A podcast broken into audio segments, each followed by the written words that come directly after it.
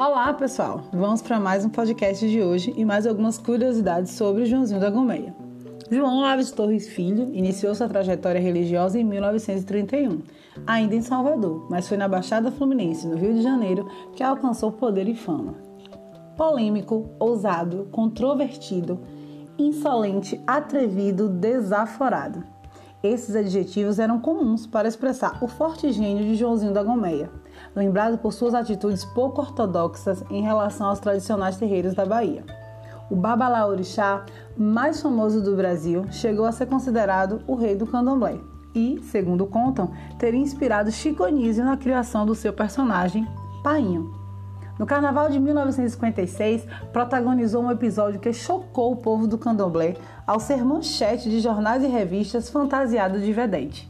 Em entrevista a um repórter do, da revista O Cruzeiro, a mais importante da época, ao ser questionado se sua fantasia infringia as regras do candomblé, deu a seguinte resposta: De maneira nenhuma, meu amigo. Primeiro, porque antes de brincar, eu pedi licença ao meu guia.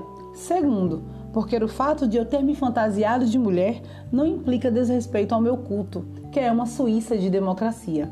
Os orixás sabem que a gente é feito de carne e osso e toleram superiormente as inerências de nossa condição humana, desde que não abusemos do livre-arbítrio.